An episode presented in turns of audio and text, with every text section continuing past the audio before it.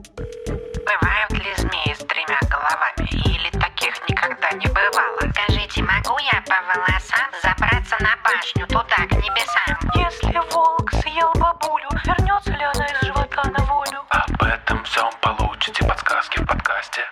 Это вам не сказки.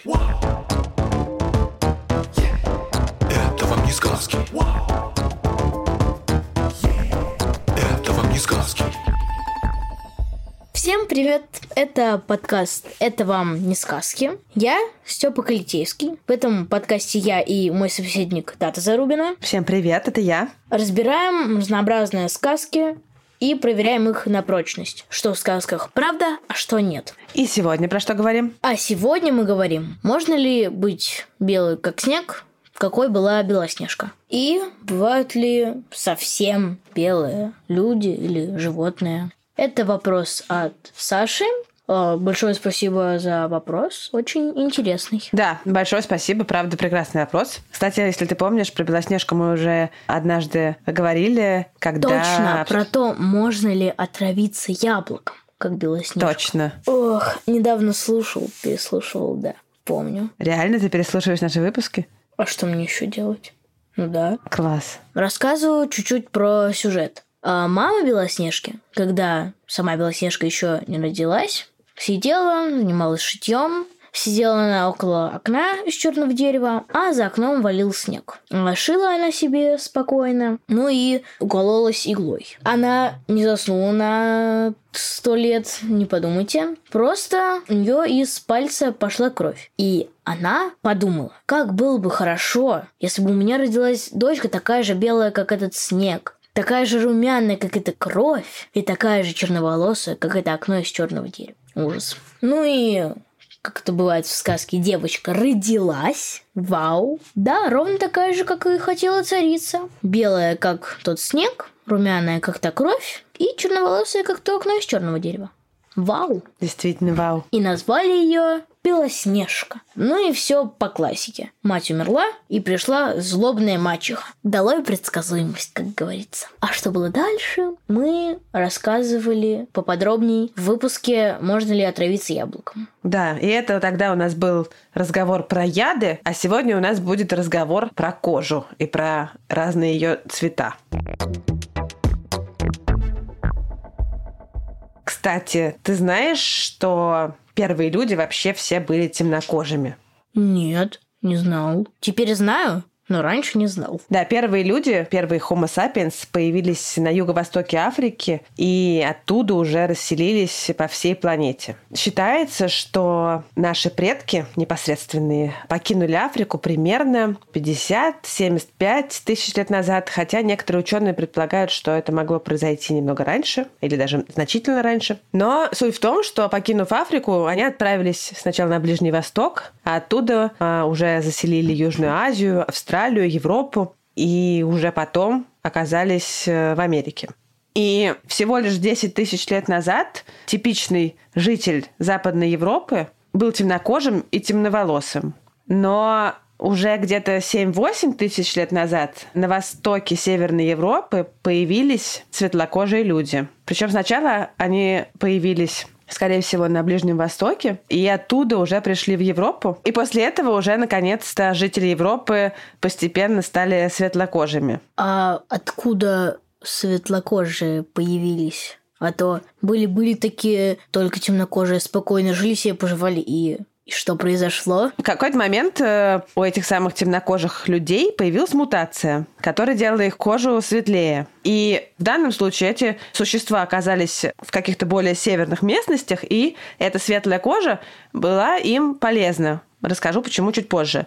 И из-за этого они получали преимущество какое-то перед другими своими соплеменниками темнокожими. Так вообще устроена вся эволюция, когда вдруг случайно появляется какое-то супервыгодное приобретение, какое-то свойство, которое подхватывается тем, что оно в новых условиях оказывается почему-то выгодно. Раньше оно было невыгодно, и хозяева этого свойства умирали, например, не оставив потомства, или их потомство было плохо приспособлено к старым условиям. А условия жизни вдруг поменялись, и оказалось, что это именно то, что сейчас нужно. И это становится началом нового какого-то направления эволюции. Мы еще обсудим, почему уже все-таки людям на севере выгоднее быть светлокожими. А, но пока давай вообще разберемся, от чего зависит цвет кожи. Давай. Шикарно. А, за цвет кожи, а также глаз и волос отвечает Гормоны. почти пигменты. А, ой. Помнишь, Степ, что такое пигменты? Это такие красители в клетках или в чем-то еще.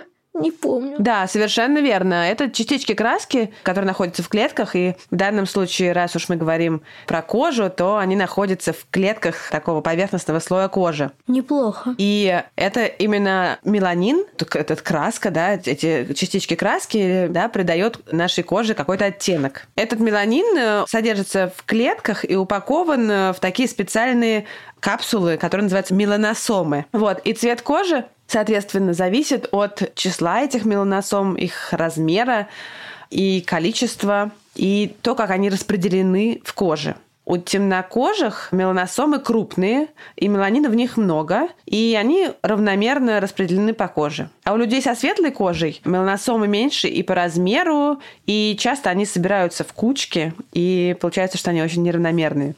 Понятно. Меланин встречается у самых разных живых организмов и всегда отвечает за какой-то обычно темный цвет, но иногда еще за красноватый и коричневатый. И, например, чернильная туча, которую выпускает каракатица, чтобы спрятаться в ней, тоже содержит меланин. Неплохо. А у нас он, получается, отвечает за цвет волос, глаз и кожи. Да, совершенно верно. От чего же зависит э, то, сколько в коже будет меланина? Очень много от чего. Во-первых, это определяется генетически, то есть э, зависит от происхождения. От генов, получается? Да, от генов, э, ну, то есть, по сути дела, от того, какого цвета кожа была у твоих родителей и более далеких предков. Также зависит от возраста и от э, количества и интенсивности солнечного света, которое получает кожа. Но вообще-то, если ты видел младенцев, то у них кожа... Видел. Видел, да. То у них какая кожа? Ну, светленькая такая, розоватенькая, Да, у наверное. них совсем светлая кожа.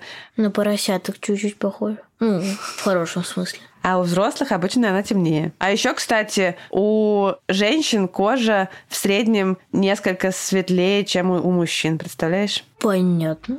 Окей. Как я уже говорила, на цвет кожи очень сильно влияет солнечный свет, потому что под его действием клетки, которые производят меланин, начинают гораздо активнее работать. И они производят больше меланина, и на коже появляется загар. И чтобы проверить истинный цвет кожи человека, нужно смотреть э, на места, которые, на которые меньше всего попадают солнечные лучи. Например, это внутренняя сторона руки. Вот ты можешь положить две руки, одну наружной стороной кверху, а другую внутренней. Ты увидишь, что они немножко разного цвета. Опа! Прикол. Реально работает. Вот так вот.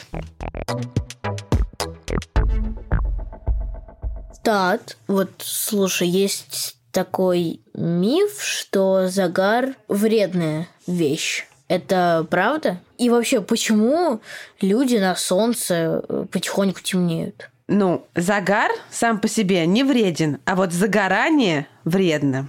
То есть, когда кожа темнеет, это наоборот хорошо. Когда кожа становится темной, она защищается от слишком большого количества света, который на нее падает. Темный свет отталкивает. Совершенно верно. Темный свет не пропускает солнечные лучи во внутренние слои кожи. Понятненько. Степ, что бывает, когда слишком долго загораешь? У тебя это ты, как говорится, сгораешь, а в смысле кожа становится такой красной. Да, на коже появляются ожоги солнечные. И она краснеет, и иногда покрывается волдырями, и болит, потом облезает. Ты когда-нибудь облизал? Э, Нет, наверное. Я не хочу. Ну, какой ты счастливый человек. Я вот очень часто облезаю и сгораю на солнце. Но вообще, если это не единственная беда, потому что если на кожу какое-то долгое время попадает э, слишком много света, то может еще и увеличиться вероятность заболеть раком кожи.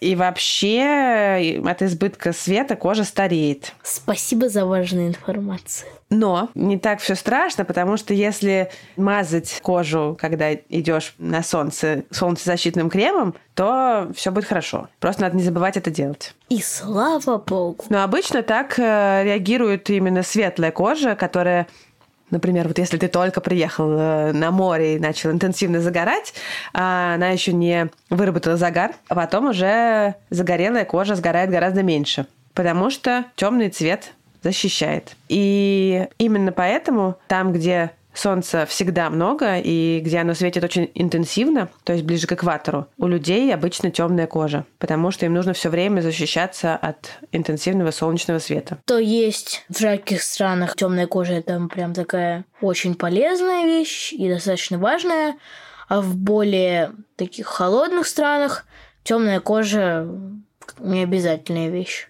Да, темная кожа совершенно не обязательная и даже скорее невыгодная. Помнишь, я обещала рассказать, почему? Помню. Правда, вообще-то не помню, ну ладно. Но когда мы обсуждали, что европейцы посветлели, помнишь? И мы обсуждали, что это стало выгодно, но я обещала сказать позже, почему это стало выгодно. Ага, да, вспомнил. Вот, потому что солнечный цвет на самом деле не только вредный. Под э, действием света в коже вырабатывается очень важное вещество – витамин D. Может быть, даже ты его иногда, тебе мама его дает как лекарство, ну, как э, таблетки или как капельки. Ага, раньше давала. А витамин D это который на солнце, что ли? который вырабатывается в коже на солнце, а когда солнца мало, иногда может возникнуть его нехватка, и тогда может развиться рахит, такая болезнь костей. Да, точно. Я еще негодовал, что типа, мам, за окном светло, и я много времени провожу на улице. Зачем мне витамин D в таблетках? Алло. Но теперь я понял, что этого недостаточно, понимаете? Именно. Ну вот, и ровно поэтому, собственно говоря, потому что витамин D нам нужен, и нам его даже с нашей светлой кожей не хватает, потому что на самом деле мы немного времени проводим на улице, а больше сидим по домам, наша кожа и стала светлой, потому что меланин как я уже говорила, он не дает солнечным лучам проникнуть в кожу, и витамин D не образуется, он образуется только под действием света. А чем меньше меланина, тем лучше солнечный свет проникает в кожу. А также людям, которые живут далеко от экватора, этого света достается меньше. То есть в Африке, где света много, темная кожа не мешает производить нужное количество витамина D. А в Европе и в других северных странах, где света меньше, светлая кожа, которая пропускает солнечный свет, как раз оказывается выгодно для того, чтобы производить витамин D. Интересненько. Обожаю. И поэтому получается, что у народов, которые живут, э, еще расскажу, близко к экватору, например, в Центральной Африке, самая темная кожа, а у людей, которые живут на севере, например, у шведов, кожа светлая. Удивительно, что есть народы, которые живут на севере и даже за полярным кругом, то есть получают мало света по крайней мере, половину своей жизни, у них довольно смуглая кожа. Такие, например, инуиты. Но они почему-то не страдают от рахита. И, скорее всего, ответ на эту загадку такой, что они едят очень много рыбы. А, рыбий жир знаменитый. Знаменитый рыбий жир содержит очень много витамина D, точно. А, понятно. Но бывает и так, что из-за каких-то генетических нарушений меланин вообще не вырабатывается. И тогда что происходит с кожей? Можешь догадаться? Она становится полностью белая такая. Она становится бесцветной. То есть белый. Ну, да, белесый. Через нее могут просвечивать, например, сосуды, поэтому она будет, может быть, розоватой. Вот. Также, кроме кожи, бесцветными будут и волосы, и глаза. Иногда меланин не совсем полностью перестает вырабатываться, а частично, и тогда какие-то оттенки сохраняются. Но у истинных альбиносов у них кожа, волосы и глаза совершенно бесцветны. Альбиносы – это как раз те, у кого бесцветная кожа. Да, кожа и глаза и шерсть, если это животные, они лишены меланина и становятся бесцветными. Вообще, альбиносами бывают самые разные животные. Ящерицы, крокодилы, крыс ты наверняка видел альбиносов. В общем, кто угодно. И это не то чтобы ужасная редкость. Детеныш, лишенный пигмента, у большинства млекопитающих рождается в одном из 10 тысяч случаев. И он выглядит так, как мы с тобой э, обсудили, да, у него белая шерсть, розовая кожа, и часто имеются проблемы со зрением, потому что для зрения, для правильной работы глаз нужен тоже пигмент обязательно. Это печально. Часто, кстати, глаза у альбиносов тоже кажутся красными, потому что сквозь э, них просвечивают сосуды. Вообще для глаз альбиносов солнечный свет отдельно вреден и может их, если он слишком яркий, может их просто ослепить. Ну и, конечно, кожа, как мы уже с тобой знаем, тоже оказывается совершенно не защищена от света, и это может иметь нехорошие последствия. Но вообще-то в природе в любом случае альбиносы, хотя рождаются не так уж и редко, до взрослого состояния почти не доживают, потому что они живут в мире, где очень многое зависит от того, насколько ты умеешь маскироваться и насколько ты можешь незаметно, наоборот, подкрасться, чтобы схватить свою жертву на охоте в этом мире быть совершенно белым оказывается очень невыгодно. Ну, потому что ты всегда выделяешься из э, стаи или стада, тебя хорошо заметно ночью, ты не можешь нормально поохотиться и так далее. Поэтому в природе их редко можно увидеть, тогда как в неволе, наоборот, такие животные встречаются и довольно часто, потому что их выхаживают, они, ну, потому что они нормально выживают, а люди как раз очень э, всегда любят э, всякое необычное, и альбиносы их привлекают. Поэтому, да, поэтому в зоопарках любят э, держать разных альбиносов. Например, был такой очень знаменитый обитатель зоопарка Барселоны. Это была горилла по кличке Снежок. Да, Снежок был очень, на самом деле, конечно, имел миловидную внешность, потому что у него была белоснежная шерсть. Обычно гориллы какого цвета, Степ, ты знаешь? Ну, такие черненькие, коричневатые. Да, а этот был белоснежный, еще голубоглазый. И, конечно, был абсолютно всеобщим любимцем. Он был просто звездой. К нему приходили какие-то журналисты, про него снимали фильмы. Он был самым любимым существом у посетителей зоопарка Барселоны и даже стал кажется, неофициальным символом зоопарка. И прожил в зоопарке он э, чуть меньше 40 лет, если я не ошибаюсь. В общем, довольно долгую жизнь. У него было очень много потомков. Правда, ни один из них не был альбиносом, все были нормального окраса для горилл. Также, кстати, не были альбиносами его родители. К сожалению, когда его зоопарк Барселоны купил э, маленького снежка в 1966 году в Испанской Гвинее. Купил э, его, видимо, у охотника, который застрелил всех членов его семьи. Остался в живых один снежок. Бывают же люди. Бедный снежок. Да, это вообще довольно грустная история.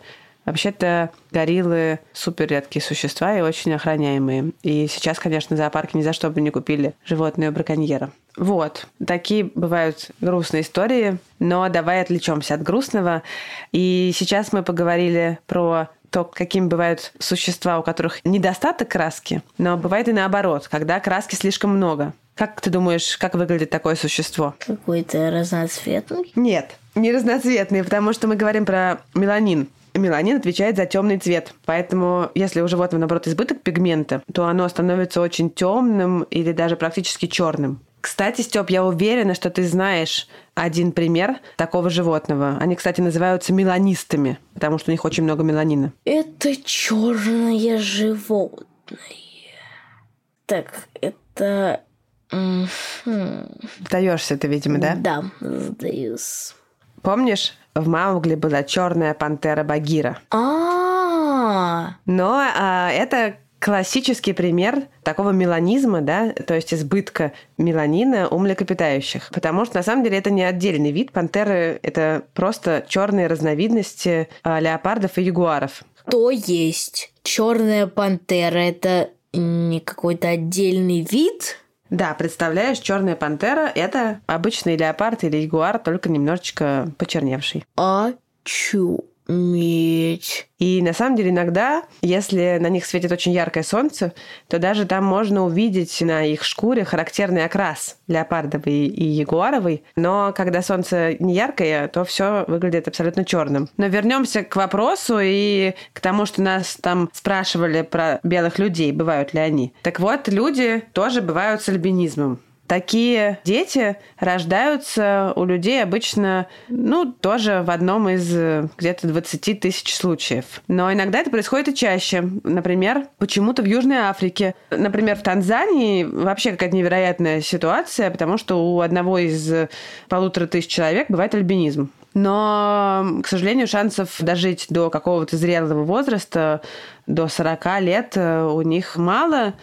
Потому что, во-первых, как мы обсудили, белая кожа в Африке, тем более такая совсем белая кожа, бесцветная, это нехорошо. Но кроме медицинских проблем, большую опасность для них там представляют суеверия, которые до сих пор в некоторых странах распространены. И на альбиносах в некоторых местах чуть ли не охотятся. В общем, жизнь в Африке у них очень трудная, к сожалению.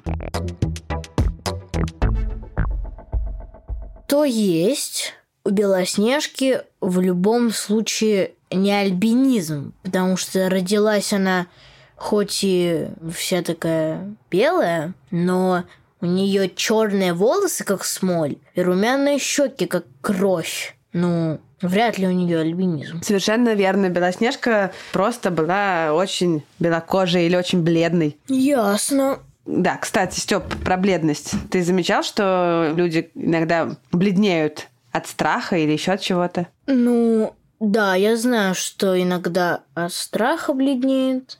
Иногда, когда человек болеет, он бледнеет. В общем, с термином бледность я знаком. Супер. Но человек бледнее, значит, что у него кожа становится светлее, чем обычно. Ну, обычно это про лицо говорят. И происходит это потому, что сосуды, которые находятся очень близко под кожей, они, если мы говорим про случай какого-то резкого побледнения, да, они, например, резко сужаются из-за какого-то стресса или ужаса. Кстати, такое бывает еще на морозе да, то человек тоже на морозе становится очень бледным. У него э, на морозе они сужаются, кстати, чтобы не терять тепло. Но бывает и другая бледность, такая болезненная, когда, например, в крови мало красных кровяных телец, они называются эритроцитами, да, то тоже человек э, оказывается бледнее, чем был бы в норме. Вот если человек резко побледнел, то, скорее всего, он, может быть, чего-то испугался или что-то случилось с давлением внезапно. А вот если он постоянно бледный, то уже, наверное, стоит э, обратить на это внимание и, может быть, сходить к врачу. То есть у Белоснежки не альбинизм, она просто постоянно бледная, и надо бы ей к врачу наведаться. Она может быть не просто постоянно бледная, она может быть просто очень светлокожая. Такое тоже бывает, как мы обсудили. Но если она действительно постоянно бледная, а еще и как-то все время не так себя чувствует, может быть, она все время устает или какая-то слабость у нее, то тогда хорошо показаться врачу, да. Это еще может быть после яблока такой эффект, что усталость, вот это вот все, что такое можно. Но, как мы помним с тобой, она была румяная, поэтому, скорее всего, она просто у нее была очень светлая кожа. Ну да. Ну все, мне кажется, на этой оптимистической ноте, наконец, мы можем заканчивать. Спасибо тебе, Степа. Тебе тоже большое спасибо. Спасибо, Саша, за вопрос. Большое. Спасибо нашему редактору Асе Тереховой. Спасибо звукорежиссеру Диме Гудничеву. Спасибо фактчекеру Михаилу Трунину и расшифровщику Кириллу Гликману и композитору Михаилу Соробьянову. Большое вам всем спасибо от души. Наш подкаст можно слушать везде, где вы обычно слушаете подкасты. А в приложении «Гусь-гусь» он выходит э, на две недели раньше. Так что подписывайтесь на «Гусь-гуся».